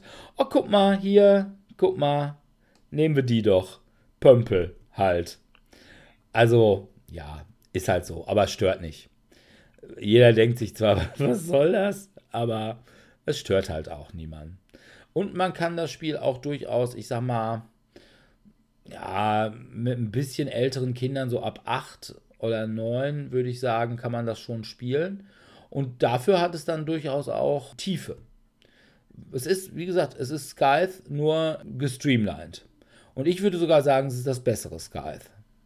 Weil man braucht halt auch keine vier Stunden dafür. Ja, also ich habe Skies leider immer noch nicht gespielt. Ich würde es immer noch sehr gerne spielen, aber das ist auch auf meiner Bucket- oder To-Do-List, aber ob ich wann und wenn ja, wie ich dazu kommen werde, das weiß ich auch immer noch nicht. ob ich es jemals spielen werde. Also Skies oder My Little Skies? Ja, Skies. Also My Little Skies ist wahrscheinlich schneller mal zu spielen denke ich. Ja, wobei das jetzt auch erstmal ein bisschen dauert, weil jetzt müssen die Figuren erstmal bemalt werden. Weil so. ich das, das oh, erste das, Mal. Du hast ohne, ohne bemalte Figuren gespielt? Wie hast du das denn hinbekommen? Also von deiner Psyche her. Willst du darüber ich, reden? Ich will nicht drüber reden. Ja, ich kann mich auch nicht dran erinnern. Ich habe es mir erzählen lassen. dass du damit gespielt hast und deswegen, also alle anderen fanden es gut oder und du fandest es eigentlich total scheiße weil es halt nicht bemalt war und musstest dich jetzt dann davon allen anderen überzeugen, dass das Spiel doch gut war. Nein, das nicht. Ich habe dann einfach gesagt, es sind keine im Spiel tatsächlich agierenden Figuren, sondern es sind Pömpel. Und Pömpel müssen nicht bemalt werden. Ich bemal ja auch meine kleinen Astronauten bei Aufbruch zum roten Planeten nicht. Weil es halt Pömpelersatz ist.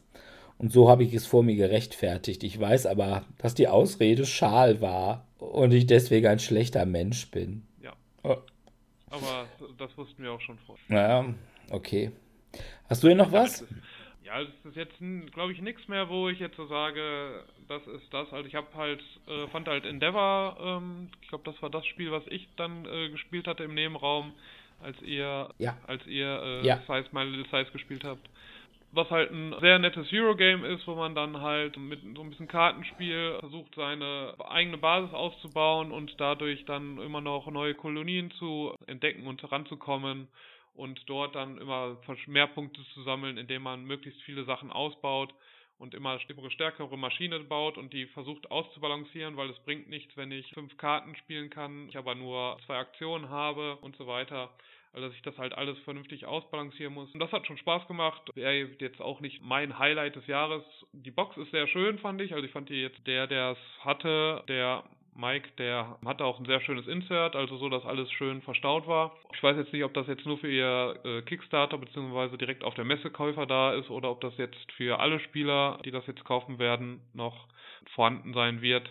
Also es war auf jeden Fall ein schönes Spiel würde ich jetzt nicht in die Highlights des Jahres unbedingt packen. Aber war, war jetzt keine schlechte Zeit, die ich verbracht habe mit dem Spiel. Also mich hätte das durchaus erstmal interessiert, weil ich bin ja durchaus jemand, der mag Spiele, die sich um die christliche Seefahrt ranken. Und ähm, da hatte ich gedacht, auch Endeavor, ist irgendwie Spiel über Captain Cook und irgendwie, was weiß ich, Erkundung Südsee, Suche nach dem Südkontinent oder irgendwie sowas. Aber nein, es war dann einfach auch nur so ein 0815 Euro-Game.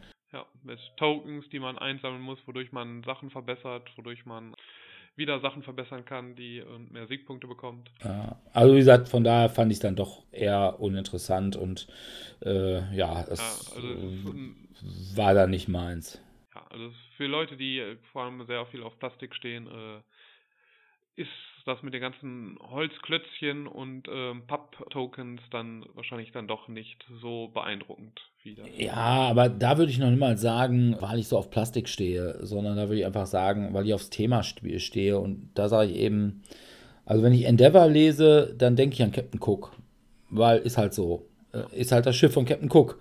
Und da kam nichts von rüber, fand ich. Also es war dann doch eher, weiß ich nicht, Puerto Rico oder irgendwie sowas. Ja, also auf jeden Fall, ob du jetzt die Endeavor hast, das äh, ist es geht da halt wirklich um eher um den nachträglichen Namen Age of Sail oder die Segelschiff-Ära, dass man halt mit irgendwelchen Segelschiffen versucht, neue Gebiete zu erkunden und dadurch ähm, dadurch noch mehr äh, Schätze zu bekommen und sich dadurch zu verbessern und eigentlich ein Unternehmen im Grunde genommen aufzubauen, was sich darauf spezialisiert, immer besser zu erkunden als die anderen. Ja, okay. Aber sehr thematische Spiele gab es dieses Jahr auch und äh, ja, ähm, ist für mich schon auch ein Highlight. Ich hatte da mordsmäßig Spaß dran. Western Legends. Liebe Hörer, lasst euch von dem Boardgame-Digger nichts erzählen. Western Legends ist ein geiles Spiel. Man spielt halt einen Western-Helden und ja, es ist so eine Art Open-World-Spiel. Das heißt, man kann machen, was man will. Man kann Gold abbauen, man kann Rinder zum Bahnhof treiben, man kann als Marshal irgendwelche gesetzlosen Dingfest machen, man kann im Saloon spielen, man kann im Bordell auch Legendary-Punkte kriegen, wenn man Legendary war. Aber man kann auch als Gesetzloser Banken überfallen und Leute zum Duell auffordern. Man kann sich neue Pferde kaufen oder Esel oder Schrotflinten oder Revolver.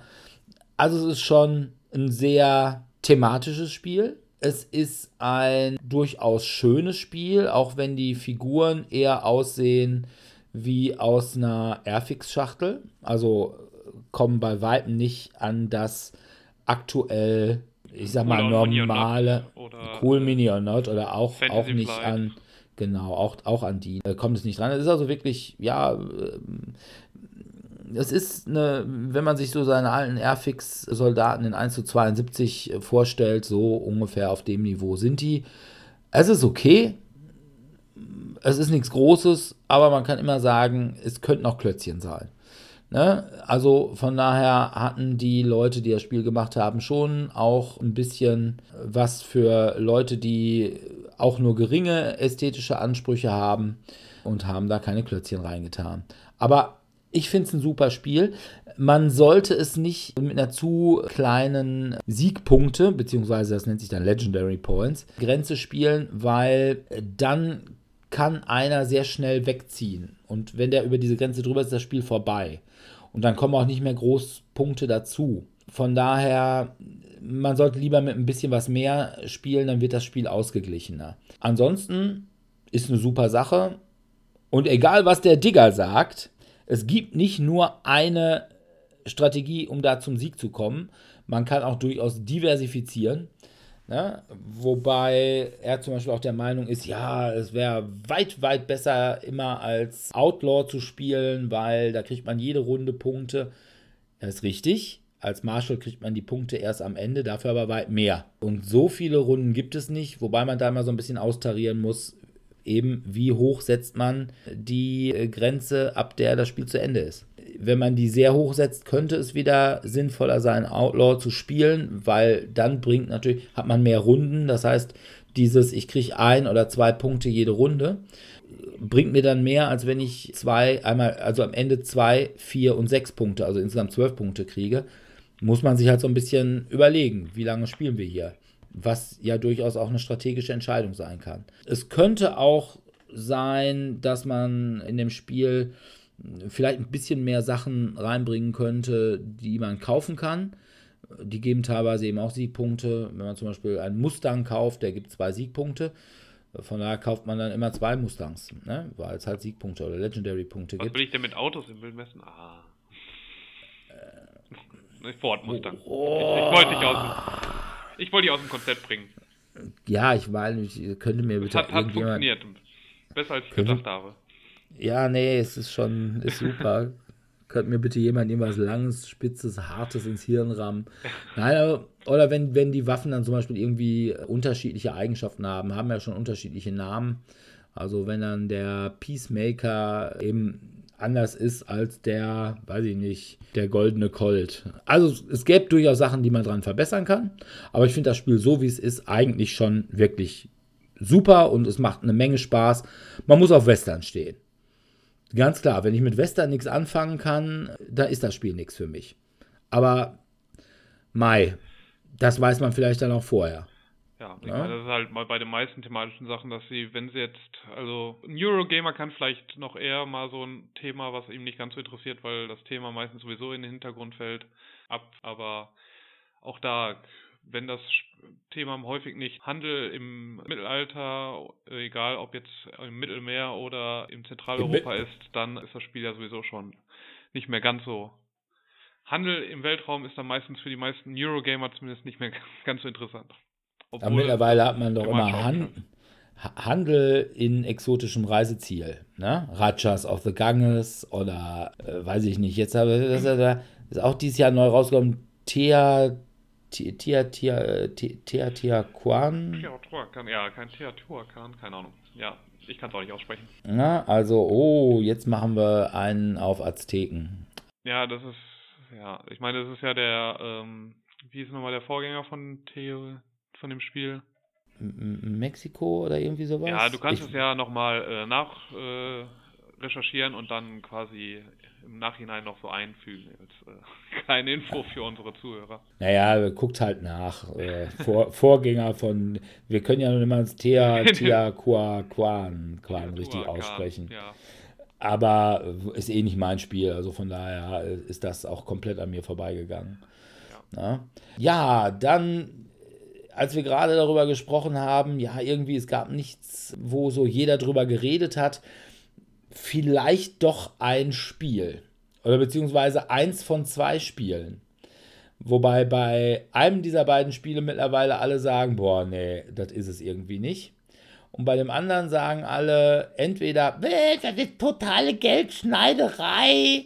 Und alle anderen sagen, ja, passt. Und zwar spreche ich hier von Keyforge.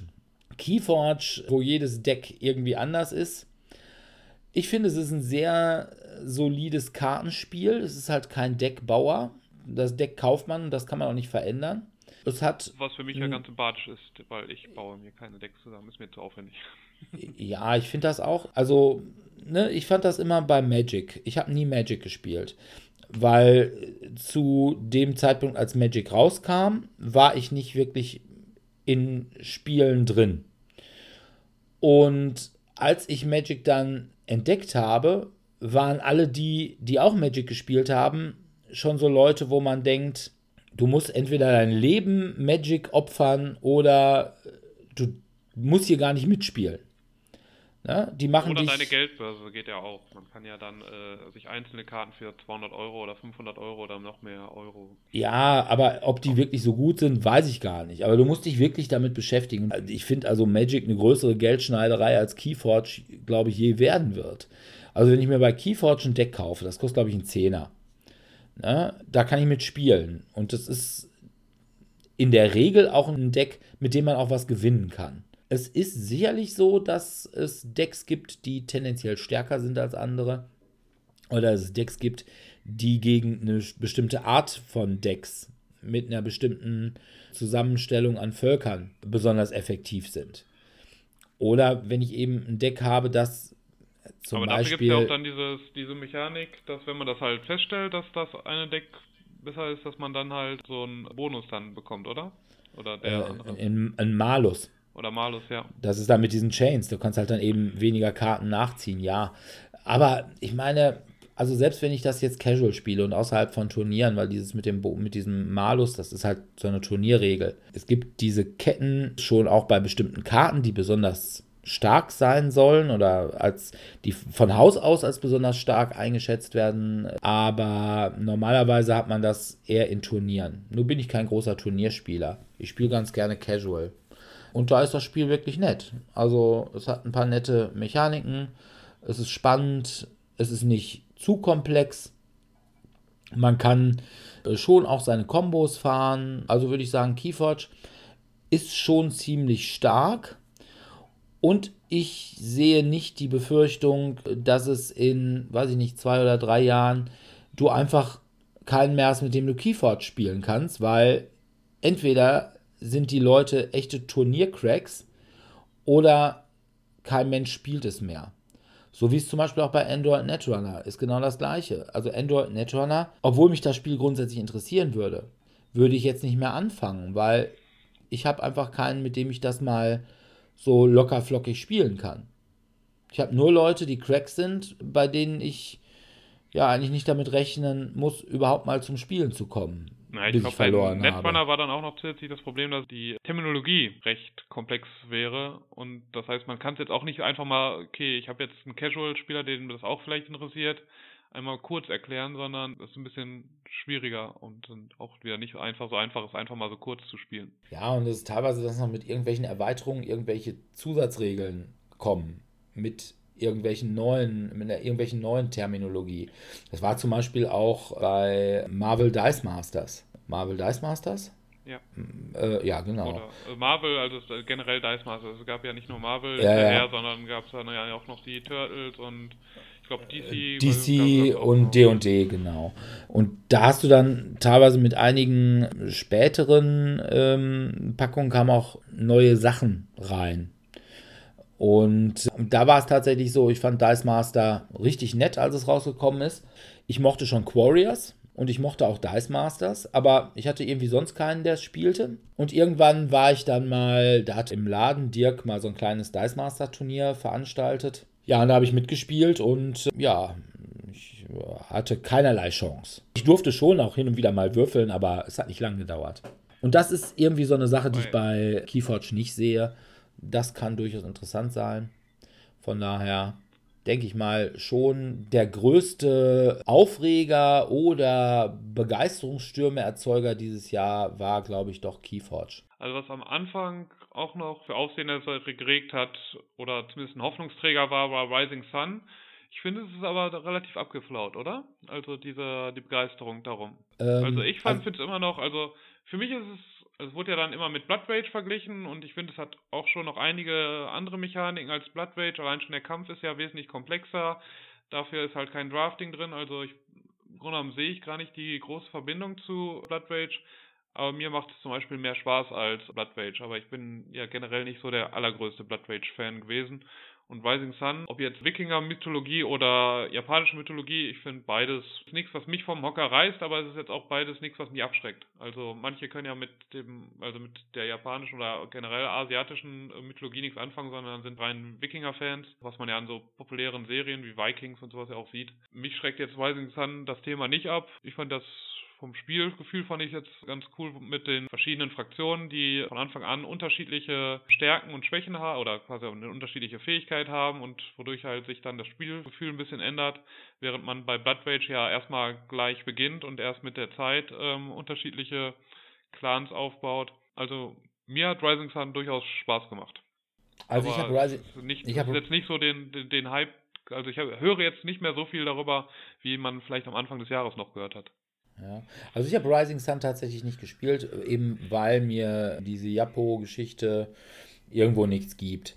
Ich gebe zu, Wikinger gibt mir auch nicht so viel mehr, aber da kann ich so mit dem Troll, da weiß ich, was das ist und kann ich mir mehr darunter vorstellen. Ich fand Blood Rage als Spiel, als reines mechanisches Spiel toll, Ich kann zu Rising Sun, ich kann es wirklich nicht sagen, aber ich gebe dir recht, dass da im Anfang relativ viel drüber geredet wurde und zum Schluss wenig, was möglicherweise auch daran liegt, dass das Spiel relativ teuer ist, wenn man es heute kauft, also wenn man nicht den Kickstarter mitgemacht hat. Und ich glaube, dass es viele Spiele gibt, die über Kickstarter laufen, die während sie laufen ziemlich in aller Munde sind. Weil halt du eben dieses, äh, ja, so diese, diese Bescherungserwartung hast. Ja. Ne? Wie Weihnachten. Das sagt, boah, und äh, demnächst kommt's und das ist bestimmt super geil. Und ja, dann hat man's. Und dann muss man erstmal Leute finden, die es mit einem spielen. Und das bei Spielen, die durchaus komplexe Regeln haben. Ähm, und ja, dann spielt man. Gloomhaven ist ja auch nicht gerade günstig und man muss ja auch eine eigene Gruppe haben, aber da finde ich, hört man, obwohl es eben letztes Jahr, also Gloomhaven ist ja letztes Jahr erschienen, hört man, finde ich, ja noch mehr. Und das ist ja auch, ich glaube, 130 Euro oder sowas kostet die Box, wenn man sie jetzt im Verkauf bekommt. Ich glaube, die deutsche Version ist doch auch erst dieses Jahr erschienen, oder? Ja, ja, also die deutsche Version ist dieses Jahr erschienen und generell ist, glaube ich, auch dieses Jahr erst, äh, zumindest hier in Deutschland, richtig in den Handel gekommen. Äh, bis zum letzten Jahr waren es, glaube ich, hauptsächlich eben so Kickstarter-Sachen, die rauskamen oder vielleicht so einzelne Kopien für verschiedene Messen. Aber da finde ich, hört man immer noch mehr von als von Rising Sun, während ich so gefühlt habe, dass bei Rising Sun oder selbst so das Size oder sowas sind immer auch noch so Sachen, wo ich mehr von höre. Als, ja, äh, aber ich glaube, A ist es bei Gloomhaven so, ich glaube, bei Gloomhaven war der Hype während der Kickstarter lief gar nicht so groß. Gloomhaven kam der Hype erst, als das Spiel rauskam und es dann wirklich sofort bei allen Rezensenten äh, ziemlich hoch gelistet wurde. Und das Spiel war ja schon auf Platz 1 bei BGG, bevor es überhaupt nach Deutschland kam. Ja, und selbst da meinte Feuerland ja, oh, uh, ist zwar bei 1 bei BGG, aber mm, müssen wir erstmal gucken, müssen wir so einen Mini-Kickstarter machen, den wir aber nicht Kickstarter nennen wollen. Da ist das Kampagnenspiel einfach super wichtig. Ja. Und äh, von daher kann es natürlich auch sein, dass über sowas mehr gesprochen wird, weil sich da wirklich Leute dann hinsetzen und sagen, oh, jetzt spielen wir auch die Kampagne. Rising Sun ist so ein Spiel, da kannst du sagen, oh ja, jetzt haben wir es mal gespielt. Können wir auch sagen, wir waren dabei, aber nö, nochmal brauchen wir nicht. Ja, oder wir spielen es dann halt in äh, drei, vier Monaten nochmal und macht dann eigentlich erstmal genauso viel Spaß wie beim ersten Mal.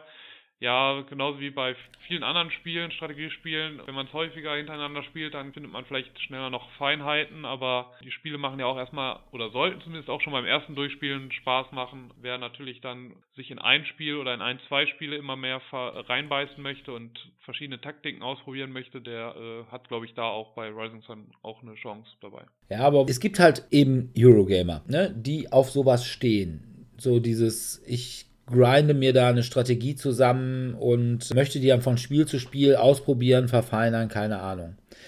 Ich glaube aber, dass die Leute äh, A, vom Preis abgeschreckt werden, möglicherweise auch vom Thema, weil dieses japanische ja, Thema, Thema, vor allem in Mitteleuropa oder in Europa ja nicht so, ist halt auch schon sehr strange. Und ähm, von daher könnte ich mir das denken, während Gloomhaven, ja, da hast du dann schon wieder die Kampagne und wer es sich kauft, der möchte auch die, also wenn ich schon 130 Euro dafür ausgebe, der möchte auch die Kampagne spielen.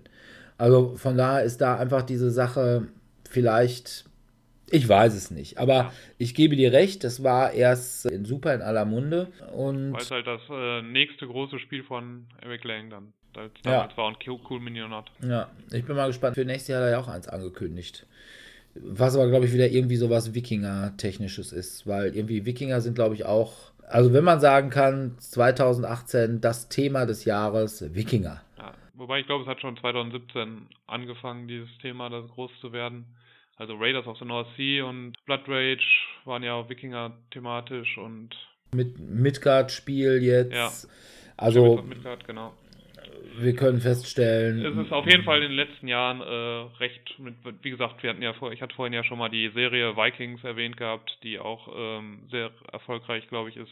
Die, also, äh, das Thema ist auf jeden Fall nicht äh, ganz so unattraktiv zurzeit. Ja, haben also Zombies abgelöst. Ja, zumindest zum Teil. Wir warten jetzt also auch, dass das nächstes irgendwo. Äh, Oder Cthulhu. Ja, aber Cthulhu, gut, du hattest eben Death May Die dieses Jahr, aber, und gut, Mythos Tales, aber sonst irgendwie die großen Cthulhu-Spiele waren es eigentlich nicht. Dafür, dass Ja. das mittlerweile gemeinfrei ist. Genau, und Arkham Horror kommt, also es kam ja jetzt am Ende auf Englisch raus, aber ich auf Deutsch ist glaube ich noch nicht draußen. Ah, Die das neue Arkham Horror. Genau, die Ja. neue Edition. Denn, ich wollte gerade sagen, Arkham Horror LCG war letztes Jahr. Ja. Und na gut, wie das neue ist, ich kann es noch nicht sagen, ich weiß es nicht. Bin eigentlich ganz zufrieden mit Eldritch Horror. Ob ich ein neues Arkham Horror brauche, weiß ich nicht. Ja, also ich würde es mal austesten, wenn ich die Chance dazu bekomme, weil mich halt dieses modulare Board schon interessiert. Aber ja, ich weiß jetzt auch nicht, ob ich dann sofort wieder 60, 70 Euro dafür, die es wahrscheinlich kosten wird, äh, ausgeben werde. Obwohl ich glaube immer, die Grundbox ist immer nur für einen Fuffi zu haben, weil es sind ja keine Miniaturen drin. Ja, ja. Sind, sind ja immer meistens diese Pappaufsteller. Genau. Also von daher, naja, schauen Werden, wir mal. wir werden sehen. Okay. Aber das wäre dann äh, was fürs nächste Jahr, zumindest für uns, weil, äh, wie gesagt, es ist ja jetzt erst im Dezember, glaube ich, auf Englisch erschienen und auf Deutsch wird es dann, glaube ich, erst nächstes Jahr erscheinen. Mhm.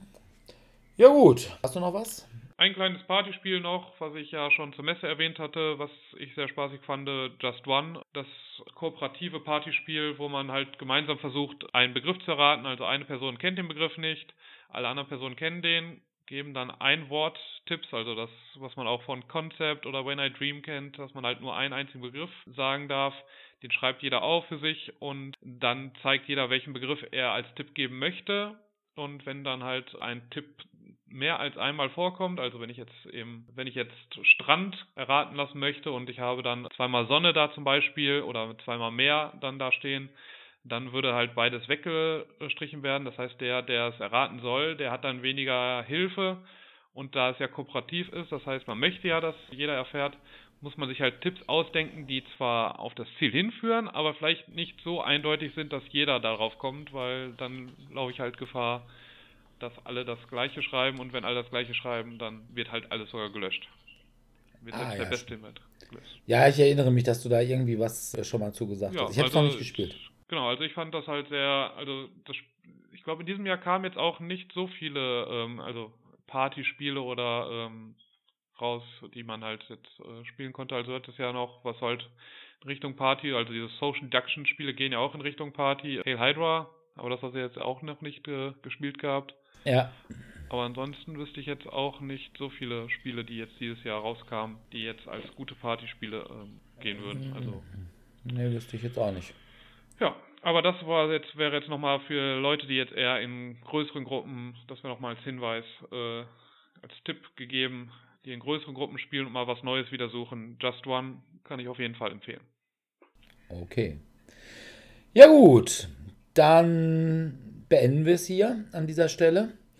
Wir bedanken uns bei unseren Zuhörern fürs Zuhören. Und wie immer, wer mal mit uns spielen möchte, der kann das machen. Und zwar jeden Mittwoch und Donnerstag im Wechsel im Tellurien in Dortmund-Eichlinghofen. Oder meistens jeden ersten Dienstag im Monat im Cabaret Kö in Dortmund-Hörde. Jetzt im Januar allerdings am zweiten Dienstag, weil der erste Dienstag ist halt Neujahr. Ähm, wer uns, nicht äh, spielen, da müssen wir uns mal eine Karte ausschlafen. ja, wer sich wundert, dass Sebastian heute wieder gefehlt hat, der war heute beim Chaos Computer Club in Leipzig, aber nicht um da Chaos an Computern anzurichten, sondern vom Deutschen Roten Kreuz, um da Computerchaoten im Verletzungsfalle irgendwie das der Händchen zu halten oder so.